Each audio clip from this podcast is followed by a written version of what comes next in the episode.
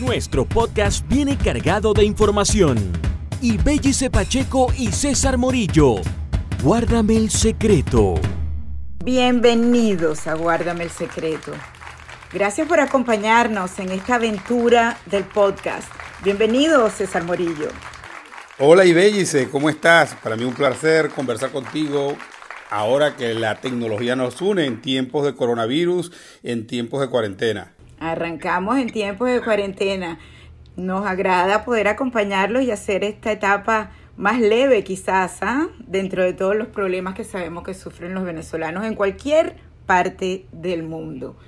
Sí, la idea es eh, contribuir con información, desglosar lo que está detrás de las noticias y de alguna manera contribuir a que en Venezuela se produzca un cambio, ese cambio que todos deseamos, un cambio institucional, un cambio para mejor, para que las instituciones se rescaten, para que eh, los venezolanos podamos decir que tenemos nuevamente una patria, en fin. Y para que los que están allá y los que no estamos podamos saber que contamos con un país con instituciones, con democracia y con gente que pueda habitar en un espacio libre donde las libertades y los derechos humanos se respeten. Instituciones cuestionadas, por cierto, con esta pandemia en el mundo entero del coronavirus, ¿ah? donde el liderazgo también está siendo cuestionado y donde el efecto de lo que haga un país tiene consecuencias para otro. La territorialidad está absolutamente fuera del escenario tratándose de esta tragedia. Por supuesto, y yo diría que esto pone entredicho también el liderazgo político, que siempre está un tanto rezagado de la ciencia. La ciencia desde hace tiempo había advertido el peligro del coronavirus.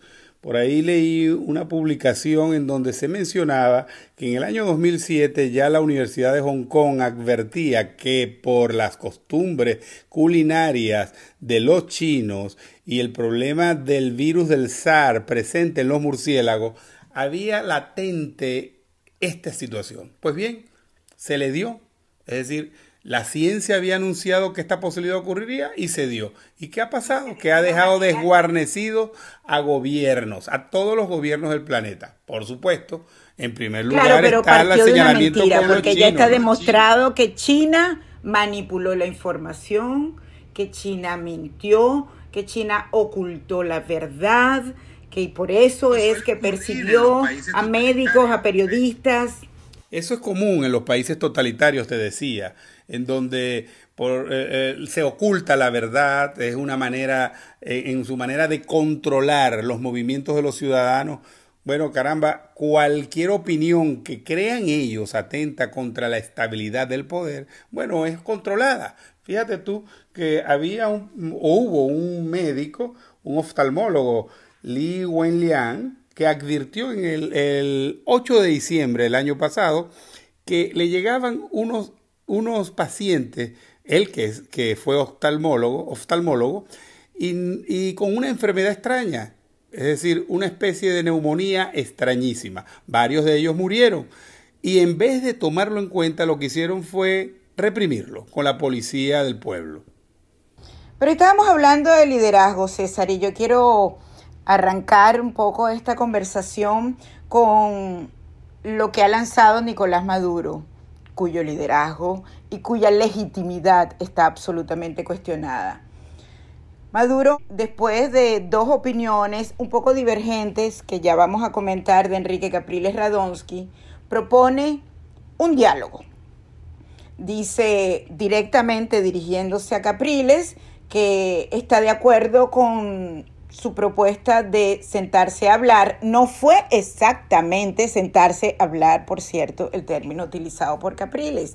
Pero él dice, yo lo digo y me comprometo.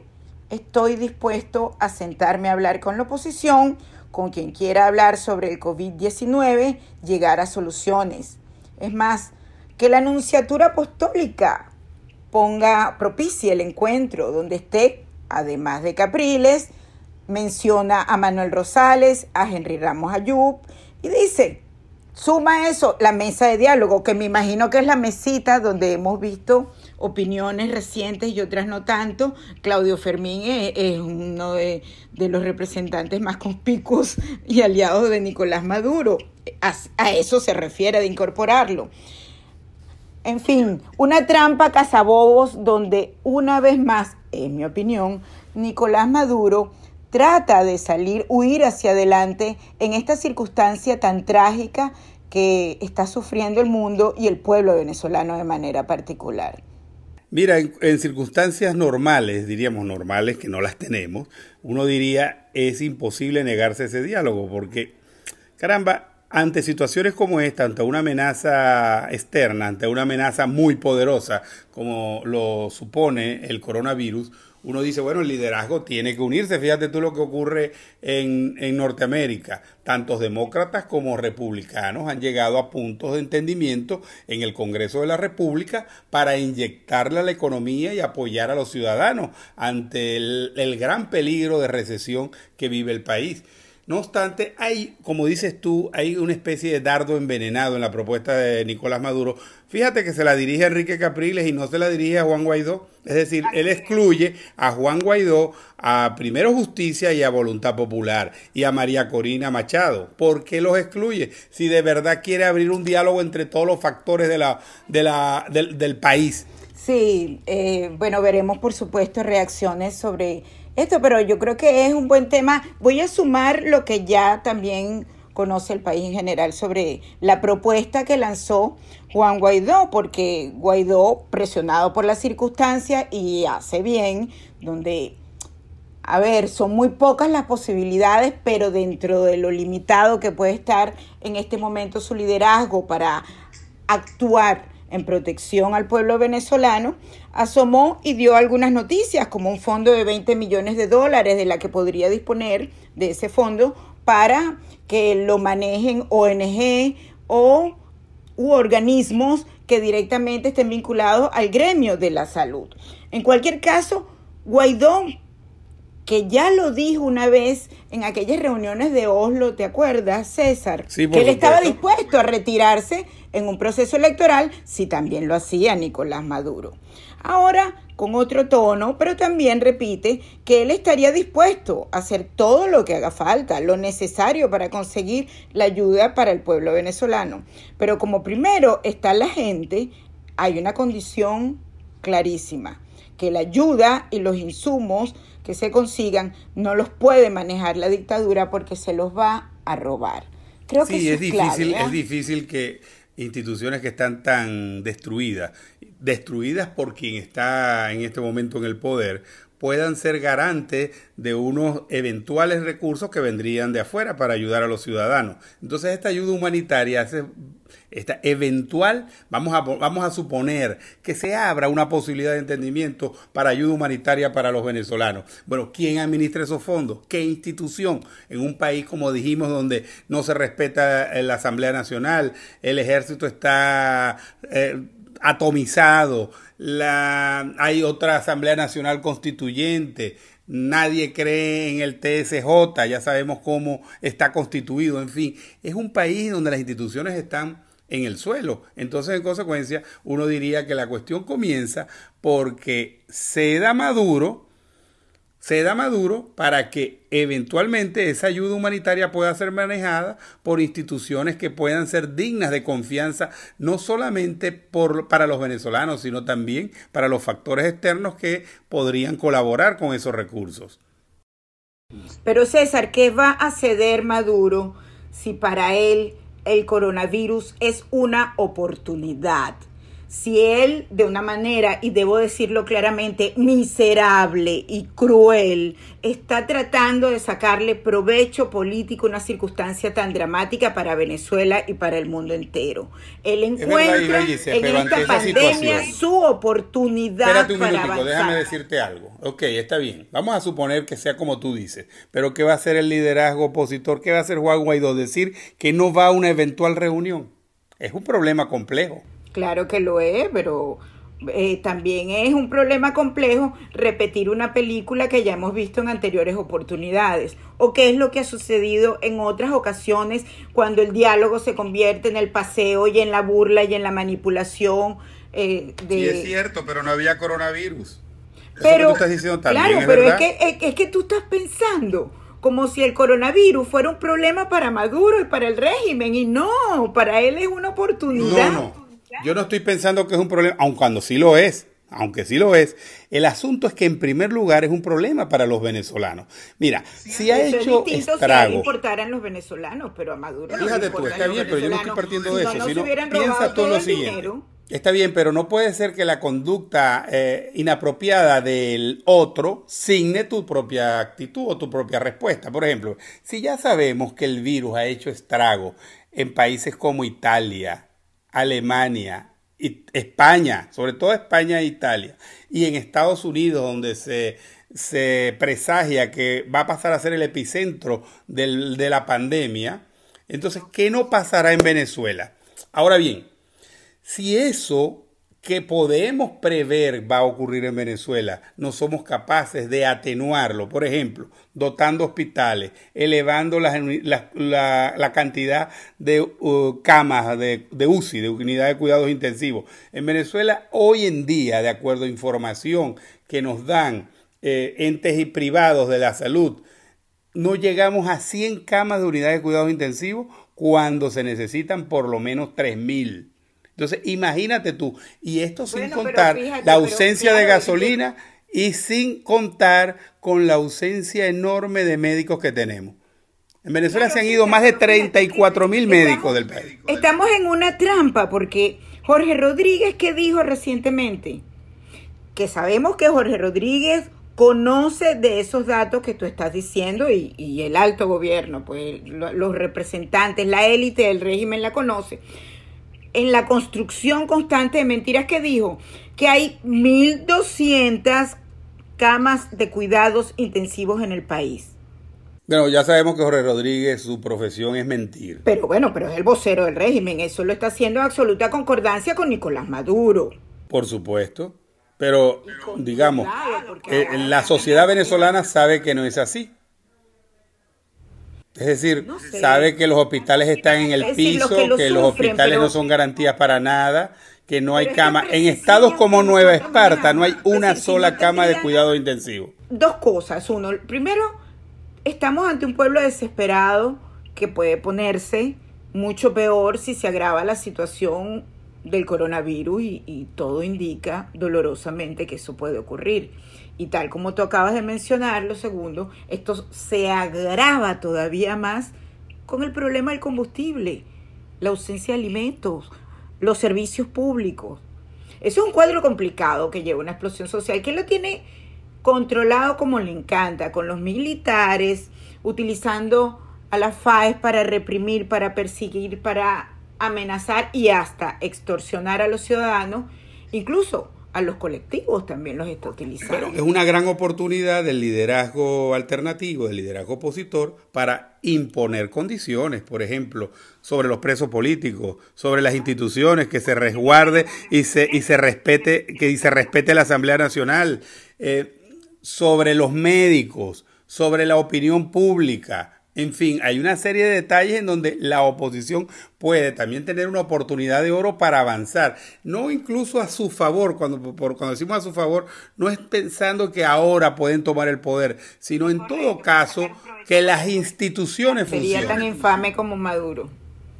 No crees, bueno, yo tampoco creo en Maduro, pero lo que digo es que si la oposición representada en Juan Guaidó sencillamente responde que no va al diálogo o no va al, o no hace el intento o no responde a ese llamado de Maduro, así sea hipócrita, así sea hipócrita, quedaría mal también. Esto es posible, pero mi pregunta, ¿por qué tenemos que caer en que Maduro condicione nuevamente un diálogo? ¿Y por qué no escuchar que ya es pública la propuesta de Juan Guaidó y sobre esa dar una respuesta. Porque no le interesa eso, le interesa ganar tiempo, le interesa sentar la foto, enredar Claudio Fermín, Timoteo Zambrano, a lo mejor invitan hasta Zapatero, el show, ganar tiempo, porque el, el otro problema es que el régimen sabe que este es un tema que divide a la oposición. Lo que tú dices, habrá uno que tal vez piensen que nada se pierde y que el argumento que el país es lo primero los lleva a un callejón sin salida porque sabemos que esos recursos se los van a robar. Y dice, ok, pero hay una realidad, el coronavirus. Y el coronavirus no mide, no mira, no hace distinción entre opositores y, y gobierneros, en fin. El coronavirus puede ser una vorágine eh, que, que, signifique que sea muy grave para la sociedad venezolana. Ya lo está haciendo en el mundo entero. Reitero, en Venezuela va a ser peor si no se toman algunos paliativos. Yo digo que en buena parte va a ser inevitable que en Venezuela el estrago sea mayor. Sin embargo, sin embargo, podrían tomarse algunas previsiones gracias a un entendimiento si hubiese la disposición de ambas partes, sobre todo de Maduro, de ceder en el caso de, él, para que se den mínimas condiciones para que la sociedad venezolana afronte mejores, con mejores posibilidades este drama que nos está ocurriendo. Fíjate que ni una sola de las 23 solicitudes de Michelle Bachelet la han cumplido. Ni una. No, y no van a cumplir, pero quizás amenazados por la circunstancia, ahora se vean impelidos de hacerlo. ¿No crees tú? Pero ¿cuál es la circunstancia? Vuelvo a preguntar. La circunstancia del coronavirus. Que puedan morir muchos venezolanos. ¿Tú crees que a Maduro le importa eso? Un personaje que no, no le importa que, los venezolanos mueran de hambre. No, no, por, por, quién, ¿Quiénes acabaron los hospitales del país? y se robaron esa plata. En ¿Quién eso estamos claros y coincidimos. Eso no es entre nosotros. ¿Quién maltrata a los viejitos? ¿A quién, quién, destruyó las escuelas? El régimen. Sí, es verdad. en eso no hay diferencia. Nosotros tenemos. Sobre ese tema tenemos el mismo diagnóstico. El asunto es qué hacer en este momento. Así sea el régimen como es. ¿Qué hagan los partidos como Acción Democrática? Pienso que buena parte de esa oposición que se representa en Guaidó le dirá a Guaidó al oído, mire, presidente, yo creo que no nos podemos rehusar a ese encuentro. Vamos a condicionar esa reunión, pero no nos podemos rehusar. Porque fíjate, sí, incluso es posible que Capriles haga esa reflexión, a pesar de que su segunda versión no fue igual que la primera. Él matizó eh, expresando que era imprescindible que el régimen no recibiera el dinero. En eso coincide con Guaidó. Capriles también mencionó a los presos políticos. En eso ha insistido Juan Guaidó. Es decir, eh, podemos encontrar puntos, muchos puntos en común, que los hay, bueno, ya por cierto, a propósito de los Capriles, de la primera declaración de Capriles, ha habido otra, otro, otras manifestaciones opináticas dentro de la oposición. Ya María Corina Machado dijo que no estaba de acuerdo. Eh, Freddy Guevara, muy vinculado al presidente encargado, Juan Guaidó, también dijo que no había posibilidad de acuerdo. El propio embajador, Carlos Vecchio, embajador de, Guaidó de Venezuela en, en Norteamérica, también dijo que eso era inaceptable. Así que, sí, estamos, así que estamos, en, estamos en una situación un poco compleja. Sí, y, y, es una, es decir, era, eh, abrió una puerta Enrique Capriles, no sé si está consciente de ello. Muy consciente debe estar, eso no es el profesor, eso no se le ocurrió de, la, de, de espontáneo consciente, pero digo yo. Pero me hizo dudar. así debe ser el liderazgo. Proceso, como que dijo, llegué demasiado lejos y ahora qué va a pasar. No sé. Pero bueno, pero digo yo, tiene valor lo que dice Enrique Capriles y, en mi caso se lo reconozco, porque el liderazgo debe ser así, valiente, decir lo que cree, lo que cree que le conviene a la sociedad venezolana. Y en ese caso, Enrique ha sido auténtico, indistintamente de que después haya, en su segunda opinión, haya matizado un tanto. Bastante. Bastante. Bueno, pero en todo caso sigue reconociendo porque es que no hay duda sobre la posición de Enrique Capriles con relación a Nicolás Maduro. Esto posiblemente es un secreto para muchos, pero, pero quienes estamos cerca del mundo político, tú, tú lo sabes bien, quienes tenemos la oportunidad pues de hablar con personajes que están en el, protagonizando en este momento la dirigencia política, pues eh, eh, se ha comentado en muchas ocasiones que Capriles está de acuerdo con ir a las elecciones parlamentarias y había propuesto, incluso llegó a decir que tenía interés y estaba dispuesto a ir a Miraflores. Es más, Nicolás Maduro ha dicho que Capriles entra escondidas a Miraflores a conversar con él. Bueno, pero eso es especulación, es posible que sea cierto lo que No sé, bueno, por eso digo. Que, pero lo, lo, lo que está sobre el tapete es que va a ser Juan Guaidó. Eh, ante esta, esta propuesta de Nicolás Maduro, ¿se va a quedar de brazos cruzados? ¿Va a decir que no hay acuerdo con Maduro? ¿O va a mirar al país y decir, bueno, caramba, algunas cosas tenemos que hacer? Él tiene que salir con una contrapropuesta al menos por ejemplo, ¿quién administra los recursos de una, de, para la emergencia? ¿Cómo hacemos con los hospitales? ¿Cómo se canaliza una eventual ayuda humanitaria? Puede pasar por las manos de Maduro. Y el problema es... Y la de Guaidó, si vamos a eso. Bueno, precisamente, está bien. Por eso te digo, ¿quién lo haría? ¿Quién lo haría? La, la, conferencia episcopal, ¿están preparados los sacerdotes para manejar una crisis como esta? La Iglesia Católica. No estoy seguro. ¿O algún organismo internacional? Un organismo internacional puede ser, o una comisión de alto nivel en donde se integre por médicos, biólogos, en fin, y además gente docta en el manejo administrativo. ¿Y tú crees que eso se va a arreglar en una, en una mesa tipo show donde esté Claudio Fermín, Timoteo Zambrano? No, si es tipo show, por supuesto que no. Eso no, no eso no tiene, eso no tiene ningún sentido y además de entrada sería un total fracaso. Lo que sí es cierto es que deben haber decisiones puntuales, muy precisas e inmediatas que sirvan, que ayuden directamente a los ciudadanos.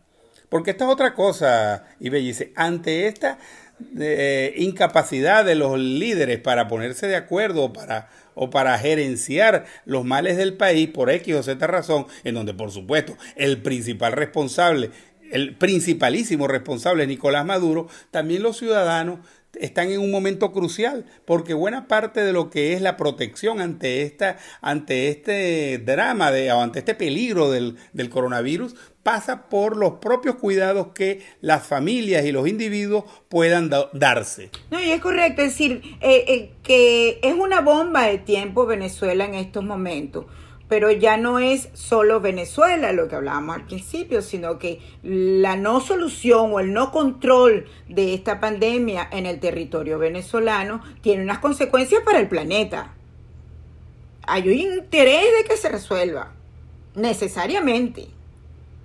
Bueno, precisamente por eso decimos que aquí, digamos, es una situación tensa para ambos lados, porque también la sociedad los observa. Estos son momentos cruciales en donde el, mm, liderazgo puede incluso, e, e, este, esta pandemia puede llevarse a varios liderazgos y hacer que otros emerjan. Uno no sabe, dependiendo de la capacidad y calidad de propuestas que tenga, dependiendo de sus posiciones, dependiendo de las soluciones o cómo empuje a la sociedad hacia adelante. Esto es clave, muy importante. Evidentemente, si Nicolás Maduro, eh, digamos, lo que pretende es utilizar esta coyuntura como para perpetuarse en el poder, será muy mal visto y eso no, eso no tiene vuelo largo. Eso en cualquier momento se va a deteriorar. Nicolás Maduro sigue agarrado al uniforme militar, al verde, al verde oliva. César, a él no le importa cómo se ve. Siempre gana tiempo. Es verdad, yo no digo que no. Yo no digo que no, pero él no domina todas las variables. Tiene presos políticos. La Bachelet le lanza un informe. No le importa. Se sostiene en el poder raspando el dinero de los venezolanos y destrozando el país. Eso lo sabemos. Sin embargo, él no domina todas las variables. ¿Y qué cambiaría en este momento, más allá del coronavirus, que ya lo dijiste? Bueno, más allá del coronavirus, digamos, es bastante. O sea, si nosotros como, como pueblo podemos atenuar las consecuencias dramáticas que supone este, esta pandemia en Venezuela, caramba, hemos ganado como pueblo. En segundo término, evidentemente esto supone rescatar un tanto las instituciones. Se supone que podría haber una comisión de alto nivel de salud que gerencie este tema. Se supone que pudiera respetarse la Asamblea Nacional. Se supone que pueden soltarse los presos políticos porque además de estar presos injustamente están hacinados y maltratados y además no solo maltratados, sino más que eso, eh, digamos, torturados. En fin, hay cosas que se pueden avanzar, hay cosas que se pueden adelantar. Podría haber como un espacio común en donde uno diga, vuelve la política, vuelve la política, porque el problema es que estamos en, el, en el primitivismo total. No hay espacio, no hay ámbito de diálogo, no hay ámbito de este entendimiento momento de esos personajes. Eh, eh, no fue casual que en el programa el Mazo Dando se presentara Jorge Rodríguez y, y, la intervención posterior de Nicolás Maduro. No es casualidad. Por eso encontraron llegan informaciones y lee que, son, que están peleados y enfrentados. Ajá, Maduro propició tal vez esa reconciliación circunstancial entre Diosdado y Jorge Rodríguez que se detestan. O sea que el coronavirus los unió a ellos. Parece. Ok, mira tú. Mira tú. Es que claro, en la coyuntura de, preservar el poder, ellos son capaces de lo que sea. Ese, eh, Sin lugar a Esos son los personajes que no tienen escrúpulos y son amorales. Es verdad, eso ha sido su conducta hasta ahora. No obstante, en algún momento, dependiendo de las circunstancias, porque estas crisis que hacen que a los gobiernos autoritarios eh, eventualmente los puede fortalecer. No obstante, la cosa puede írsele de las manos. La situación puede irse de las manos, sobre todo por el hecho de que ellos no tienen capacidad para levantar esas instituciones en el corto plazo, no tienen capacidad de resolver de manera estable el asunto de, del abastecimiento de gasolina. El, el, sistema eléctrico en cualquier momento vuelve a colapsar, hasta el servicio del agua está en dificultades en varias zonas de Caracas y del país. Imagínate tú. Entonces, ¿ha visto cómo trabajan en los sectores populares? Y sacaron a los militares para tratar de contener la explosión social. Por cierto, que, es muy de mal gusto mm, y eso habla del deterioro moral y ético del país, que será una de las cosas más difíciles de recuperar después que pasemos de esta circunstancia. Ojalá algún día muy pronto ocurra, pero una de las cosas mm, que evidencia este deterioro moral y ético, te decía, es ver a un militar sustrayendo la gasolina del vehículo oficial y vendiéndosela a otro venezolano que la necesita a 40 dólares los 20 litros. Es decir, ni siquiera eso, pues. Dirá el, el, militar, bueno, si los de arriba roban, ¿por qué yo no me voy, porque yo no voy a usar la gasolina para proveerme de dinero? Ya que hablas del tema militar, volvió el cuentito para completar el guion de un intento de golpe, la conspiración de Colombia, que detrás está Estados Unidos. Sí, por cierto, que eso habla también de la de, la contradicción de, de, Maduro y su grupo, ¿no? Y su, porque por un lado habla de diálogo y antes ya lanza a Jorge Rodríguez a hacer acusaciones contra la oposición golpista. Siempre lo hacen así. Por eso tengo cero expectativas con esta propuesta en lo personal. Es decir, no estoy diciendo que no avance porque cualquier cosa puede ocurrir, sobre todo en una crisis tan grande como esta pandemia. ¿Qué te dice tu intuición? ¿Qué va a hacer Juan Guaidó, por ejemplo? Yo, después de, haber visto su propuesta muy, muy sólida, a pesar que él dice que es capaz de, hacer todo lo que se le exija para salir de esta terrible pandemia o ayudar al pueblo venezolano a hacerlo menos dramática, eh, hay un punto fundamental que no solo el reconocimiento de la Asamblea Nacional y de los presos políticos, sino que el dinero no lo puede tocar el régimen. Lo que sea ingreso de ayuda humanitaria, la Fuerza Armada puede facilitar, pero el trabajo de coordinación tiene que ser supervisado por gente ajena a los representantes de Maduro.